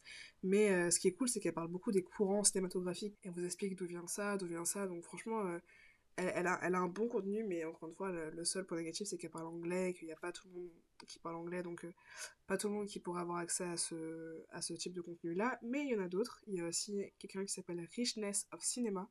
Et ça, c'est vraiment juste des recommandations films. C'est des edits donc des edits, comment on dit edits Des petits montages, des petits montages que vous aurez sur, euh, bah, je pense que vous êtes habitué si vous avez TikTok, c'est des petits montages que vous allez trouver sur son compte qui vont vous recommander des films, donc qui vont vous donner envie d'aller voir ce film-là ou ce film-là. On a après David WMA, et lui c'est quelqu'un qui va vous parler euh, d'astuces, qui va vous donner un peu les tricks euh, qui sont utilisés au cinéma, par exemple si vous vous demandiez comment on fait de la neige au cinéma, il va vous dire bah c'est ça qui est utilisé pour faire de la neige, ça et ça et ça. Et je trouve ça trop bien d'apprendre, euh, vous savez, tous les petits tricks qu'on utilise euh, sur les plateaux de tournage pour euh, faire ça ou faire ça. Par exemple, de la coke, il va vous dire comment on fabrique de la coke pour faire un tournage, comment on, fabrique une blessure au tournage. Enfin bref, il propose ce genre de contenu et je trouve assez cool et ludique. Du coup, voilà, il vous montre un peu les quiz des tournages et c'est hyper cool. Après, on a Christina Dobre. je crois que son nom c'est plus It's Christina Dobre, Dobre, Dobré, je sais pas comment on dit ça, mais c'est un DP et DP en anglais du coup ça fait directeur photographie. Euh, et directeur de la photographie c'est euh, un chef op. Et chef op c'est comment expliquer chef op c'est le chef des cadreurs. C'est lui qui va s'occuper de la lumière euh, du projet la lumière du, la lumière du film. C'est celui qui va s'occuper de diriger tous les tous les gens qui vont qui vont graviter autour de la caméra euh, en général, c'est lui qui tient la cam, mais il va avoir aussi euh, le premier assistant cam, le deuxième assistant cam qui va devoir diriger. Enfin voilà, je ferai un autre épisode encore une fois. Pas, j'arrête pas de dire dans cette vidéo que je ferai des épisodes, que je ferai des épisodes, mais je note, je vous jure que je les ferai euh, sur les métiers qu'il y a dans le cinéma et vous expliquer quel est le boulot de telle ou telle personne. Dites-moi si ça vous plaît parce que ça peut être un épisode qui peut être assez long et du coup j'ai pas trop envie de le faire si ça intéresse pas les gens, mais je pense que ça pourrait intéresser du coup c'est important, je pense que je le note. Et euh, mais voilà, en gros, elle, c'est une du coup DP, donc directeur de la photographie, et filmmaker, donc elle fait des films, cinéaste quoi. Filmmaker, c'est cinéaste en français. Et euh, du coup, elle part de l'industrie et vous explique comment entrer dans le domaine, dans le milieu, comment être premier assistant cam, comment devenir premier assistant réalisateur, comment faire de la figuration sur un, sur un projet. Elle vous donne des conseils quand vous êtes dans l'industrie, faites ça, ne faites pas ça, pour, faire, pour vous faire bien voir. Si vous voulez faire un film, faites ci ou, faites, ou faire ça. Faites ci ou faites ça. Le problème, pareil, c'est qu'elle parle anglais. Du coup, si vous comprenez pas l'anglais, je pense que ça va être pareil, un contenu que vous pourrez pas euh, comprendre, mais euh, je la trouve cool. Elle est, c'est assez léger hein, ce qu'elle explique, mais, mais c'est des bons conseils pour des gens qui n'ont pas forcément de, de, culture ou de connaissances sur le, sur le milieu. Du coup, c'est un contenu cool. Après, en TikToker, on a une TikTokeuse du coup qui est américaine, je crois qu'elle habite en Californie et qui fait un contenu cool parce que c'est une cinéaste qui fait tout toute seule. C'est-à-dire qu'elle joue dans ses films, elle réalise ses films, elle monte ses films, elle fait toute la partie esthétique, elle gère les lumières, elle gère le décor, elle fait tout, tout de A à Z toute seule et c'est un truc qu'elle proclame haut et fort et elle a raison parce qu'elle fait tout toute seule et il y a du taf quand on fait un, un, film seul.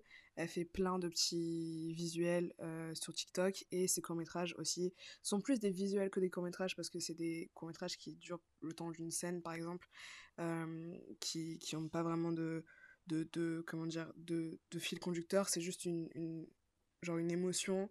Euh, qui a le plus souvent dans ses, dans ses courts-métrages, mais euh, je trouve que c'est important de la souligner parce que c'est une de celles qui fait tout toute seule et qui a décidé de tout faire toute seule. Euh, on lui donne, je pense, pas forcément les moyens euh, de faire du cinéma avec du gros budget, avec des grosses cams, etc. Du coup, elle a décidé de faire quelque chose qui est, je pense, la bonne chose à faire, c'est de se bouger le cul et de faire tout, tout toute seule et de faire des courts-métrages toute seule. Et elle a bien raison parce qu'elle a une grosse communauté maintenant. Je crois qu'elle a maintenant un million, je crois, ou presque un million sur euh, TikTok. Elle est assez reconnue pour ce qu'elle fait.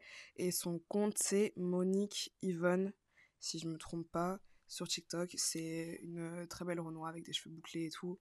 Franchement, c'est cool. C'est pas. Enfin, on, voit que ces films sont des films qui, qui, sont faits avec les moyens du bord, mais pour des films qui sont faits justement avec les moyens du bord, je trouve que c'est vraiment que ça rend bien. Enfin, ça rend vraiment bien. Ça fait pas, ça fait pas type de ouf. Donc franchement, euh, j'aime beaucoup et j'aime beaucoup la détermination des gens comme ça qui se donnent les moyens d'y arriver. Après, on a un TikToker du coup qui est français pour, euh, pour une fois, euh, qui s'appelle les films, enfin son, son nat sur, sur TikTok, c'est les films de Torvik. Et lui, il parle de cinéma, enfin il fait, fait vraiment genre des trucs à la cool, genre il va te donner des listes de films à regarder, les, ses films préférés, il va te parler de cinéma en général, il va te faire des quiz sur le cinéma pour que t'en apprennes plus toi-même, euh, il va te donner des impressions sur des films qu'il a vus, des rencontres avec des gens et tout, enfin franchement c'est cool. Euh, c'est agréable son contenu sur TikTok. Et en plus il est français, du coup ça te note avec toute la liste que je vous ai donnée où il n'y a que des américains. Euh, mais voilà. Du coup pour tous les noms que je vous recommande là, ça va être la même chose pour Insta et pour YouTube dont je vais vous parler, dont je vous ai déjà parlé. vous avez juste à taper dans la barre de recherche des mots-clés, genre cinéma, film, comment faire ça ou comment faire ci. Et après, vous avez juste à trouver votre bonheur. Franchement, swiper, swiper, euh, défiler les vidéos et vous trouverez votre bonheur, que ce soit sur YouTube, TikTok, Insta. Vous avez juste à taper ces mots-clés dans la barre de recherche et vous trouverez plein de gens qui traitent du sujet euh, que vous voulez euh, écouter. Et, et, après, voilà, vous avez juste à vous faire votre propre avis et à trouver vos favoris, trouver le contenu qu'il vous faut. Et il y a énormément, énormément de contenu qui parle de ciné, sur euh, toutes ces plateformes-là. Du coup, allez découvrir par vous-même, allez vous renseigner par vous-même. Mais c'est peut-être pas un contenu que vous allez apprécier, du coup, faites vos propres recherches et allez découvrir les gens qui vous conviennent le plus vous-même. Ensuite, on a les acteurs et les grands réels sur Instagram. En gros, je vous explique. Ça, c'est vraiment, encore une fois, pour rester dans un mood ciné, pour rester dans un mood où tu es entouré de personnes talentueuses qui font du cinéma, mais c'est aussi un moyen, par exemple pour les grands réels, d'être au courant des prochaines sorties. Euh, il y a plein de moments où euh, je vois qu'il y a des réels qui teasent des films sur leur réseau, mais qui sont pas encore teasés sur YouTube ou sur ce genre de choses. Et du coup, je n'étais même pas au courant que ces films sortaient, donc c'est aussi cool d'être euh, abonné aux, Insta de ces acteurs-là, de ces réels-là, pour être au courant des nouveautés, des sorties ciné. Et, et voilà, je trouve que c'est aussi bien, on se sent un peu plus proche du réel quand on le suit sur Insta, quand on suit euh, ce qu'il partage de sa vie et tout, donc euh, donc c'est cool. Ensuite, on a les petits réels. Euh, entre guillemets, hein. c'est pas, des, pas des petits. Quand je dis petits c'est vraiment pas par rapport à leur talent ou par rapport à, à, ce qu'ils savent faire, pas du tout. C'est par rapport au fait qu'ils soient pas connus par le grand public. Quand je dis grand public, c'est par le spectateur lambda, le, le, gars qui regarde un film au cinéma et qui est pas qui connaît pas tous les petits réels, enfin qui connaît pas tous les réels qui, qui sont dans ce milieu-là. Donc on a les les, les réels du coup qui sont pas connus par le grand public mais qui sont ultra talentueux et que tu retrouves sur Instagram, tu retrouves leur taf sur Instagram. Il y a plein de réels sur Instagram qui sont tellement talentueux. Et moi, je suis trop contente de, de les suivre parce que je découvre un contenu que, qui est ultra inspirant des fois je vois des trucs sur Insta et je me dis ah, ok j'aime trop j'aimerais trop faire un truc comme ça et tout pour mon film et tout. Enfin vraiment c'est hyper inspirant de voir des réals qui ont en général le même âge que toi des fois. Et tu auras plein de réals qui sont dans la vingtaine et qui, qui, proposent leurs projets qui montrent leurs projets sur Instagram. Donc voilà juste pour euh, rester dans ce délire inspiration mood cinéma c'est intéressant d'avoir des, des, des réals pas forcément connus du grand public mais qui sont très connus dans le domaine par contre. Euh, il y, a des réals qui sont ultra connus dans le domaine, qui sont donc considérés comme des génies, mais qui sont pas connus du grand public parce qu'ils n'ont pas encore fait des films qui sont arrivés au ciné ou qui, sont, qui ont fait qu'ils aient une, une, grosse reconnaissance euh, dans le milieu. Mais c'est des réals tellement talentueux. Euh, il y en a plein qui existent, je pourrais pas forcément vous citer parce qu'il y en a pas beaucoup que je suis, mais il y en a deux euh, qui me viennent en tête là. C'est plus des boîtes de prod d'ailleurs là que je vais vous que je vais vous conseiller. Il y a une boîte de prod qui s'appelle Adeus Adeus que je pense que beaucoup de gens connaissent parce que c'est euh, déjà des gens hyper talentueux qui sont à la tête du truc. Il y en a un qui s'appelle Ousmane Lee et il y a le deuxième qui s'appelle, euh, je crois, Adrien Lagier. Et du coup, c'est deux potes qui ont créé une boîte de prod ensemble. Et cette boîte de prod est ultra connue parce qu'ils réalisent énormément de clips de rappeurs qui sont trop bien faits, trop stylés, euh, mais aussi des pubs, plein de pubs pour plein de, grosses marques. Euh, j'ai vu une pub qu'ils ont fait avec Neymar, J'ai vu qu'ils avaient fait une pub avec Louis Vuitton. Ils font des très très gros projets et c'est des, gens, du coup, c'est une boîte de prod qui engage plein de réals euh, qui sont pareil tellement talentueux. J'ai vu des réals chez eux qui sont fous. Euh, le dernier clip de Damso a été réalisé, vous savez, le dernier clip de Damso, je crois que ça s'appelle 911, et bah c'est l'un des, des, des réals qui est signé chez Adeus qui a fait ce film-là, qui a fait ce, ce clip-là. Euh, enfin voilà, il y a tellement de talent dans cette boîte de prod et c'est tellement inspirant d'aller les suivre sur Instagram et de voir leur travail. Ça t'inspire, ça te donne envie de toi-même aussi euh, euh, faire des gros projets comme ça. Enfin, c'est hyper cool. Il y a une boîte de prod qui s'appelle Avalanche Paris. Et là, c'est un peu de la pub parce que c'est un ami à moi qui est à la tête de cette boîte de prod. Et c'est une boîte de prod qui euh, fait beaucoup de pubs, qui fait beaucoup de clips, qui fait beaucoup de clips pour, des, pour des artistes qui sont aujourd'hui connus, genre Bianca Costa, Nesbill. Il a fait une pub récemment avec une mannequin connue qui s'appelle Analumo, qui est un espèce d'édito pour Lacoste. Donc voilà, il fait des projets hyper intéressants. Mais pareil, à la base, euh, toutes ces, tous les réels dont je vous parle, c'est des réels qui, je pense, euh, veulent se destiner à la fiction. Euh, c'est des réels qui veulent faire des films, qui veulent faire des longs métrages, des courts métrages, etc. Bah, par exemple, le réel d'Avalanche Paris dont je vous parle, qui a, qui a monté Avalanche Paris, fait aussi des courts métrages à côté. Je suis pas sûre, en tout cas j'ai pas vu que les géants d'Adeus avaient fait des courts-métrages, mais je pense que ça va arriver très bientôt. Vu le logo euh, d'Adeus, je pense que ça va arriver très très très très bientôt. Euh, je sais qu'ils sont intéressés par la fiction, du coup je sais qu'ils vont faire des films incessamment sous peu.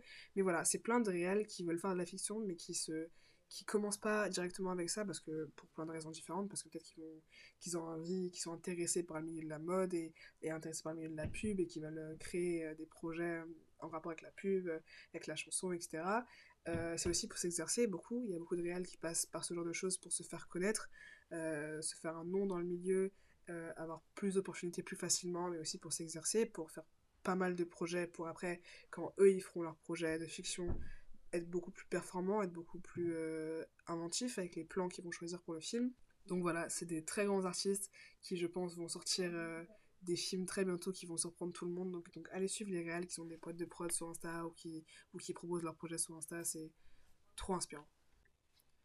Si je peux vous conseiller des comptes Insta, euh, cinéma, drôle, citation, inspiration, ce genre de choses, je vous conseillerais plusieurs comptes. Euh, un, un film pour toi. Ça, c'est un compte qui va vous faire des recommandations de films. Ensuite, je vous conseillerais Cassiné. C'est une fille qui dessine euh, dans des petites cases pour donner envie de regarder un film. Je peux vous conseiller Ricky Film Review, qui fait des analyses de films. Movie Effect, qui vous montre les coulisses de films, donc euh, comment on, a fabriqué ces effets spéciaux-là, comment c'est fait, etc. Il y a Lens Vision, euh, non, Lens Addiction, pardon, et euh, du coup Lens comme une lentille, donc L-E-N-S, sur Insta. On a Film Dreams, qui poste des images de films sans patoche, il vous donne envie d'aller les voir. on a Screenwriter Utopia, qui parle de la construction de scénario, comment construire un scénario, donc les, les arcs, euh, les arches euh, d'un scénario. Euh, donc ça, ça apprend pour les, pour les gens qui veulent se, tourner vers l'écriture de, de, scénario. Ça vous apprend un peu à comment construire un, scénario. avec les différents points respectés, etc. On a screenplay.tips, T-I-P-S, que j'aime beaucoup parce que ça fait il, propose beaucoup de phrases de, motivation qui sont des phrases que des réels ont pu dire. Euh, il y a beaucoup de, de fois où, où j'allais pas très bien où j'étais en train d'écrire ou ce genre de choses et j'allais sur leur compte et je voyais plein de réels euh, dire des phrases hyper inspirantes et tout. Enfin voilà voilà il y a, y a beaucoup beaucoup de phrases de motivation qui sont importantes. Je pense qu'il y a des moments où tu vas pas bien voir qu'un réel aussi est passé par là et, et, et, vous dit que ça va aller, et vous, dire, et vous dit que ça, et vous dit que ça va aller, et vous dit que c'est dur, mais que ça va aller, c'est ça aide, ça aide beaucoup. Ensuite, on a Movie 7 Humor. Je, je sais pas comment on prononce ça en anglais, mais euh, H-U-M-O-R. Et ça, c'est un, un, conte, je crois, très très connu parce que c'est un conte qui fait des blagues et qui est très dans l'humour par rapport au plateau euh, de cinéma. Donc voilà, ils vont faire plein de, de, blagues en story en post euh, sur le milieu. Et, c'est un très connu par les cinéastes. Du coup, je vous conseille d'aller voir. Franchement, c'est marrant. En vrai, moi, c'est le genre. Des fois, il y a un certain humour sans tête que je peux pas parce que c'est un humour très beauf, très voilà. Mais franchement, des fois, c'est hyper drôle.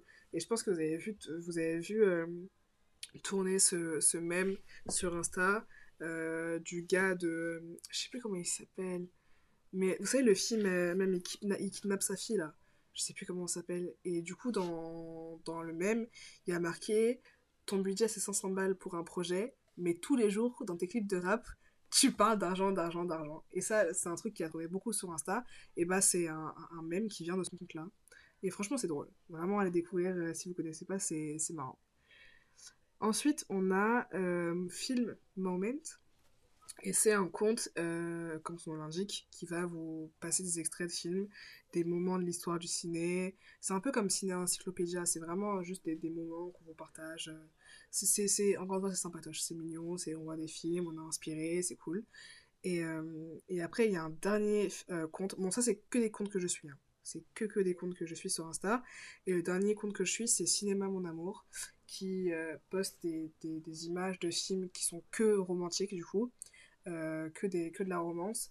Euh, on va vous présenter euh, plein de films et avec des images assez équivoques et tout. euh, euh, Enfin voilà, c'est des images assez très ancrées, très sexuelles des fois, euh, très, euh, très voilà. Donc c'est très très romance. Voilà, Le cinéma mon amour c'est très très romance. Franchement c'est mignon. On découvre plein d'images avec des, citations du film et tout. euh, et c'est cool. Moi par exemple qui regarde pas vraiment de films de, de ce genre-là parce que c'est pas du tout mon del. Mais je suis abonnée quand même. Je suis abonnée parce que je trouve ça cool, je trouve ça sympa. Les images sont bien faites, le compte est bien fait. C'est mignon. En vrai, c'est un coup de mignon. Là, écoutez bien parce que je vais vous donner l'une des clés les plus importantes pour vous faire une culture cinématographique, mais pratique. Avec les bibliothèques, je pense que ça, c'est l'un des points les plus importants. Participer au tournage.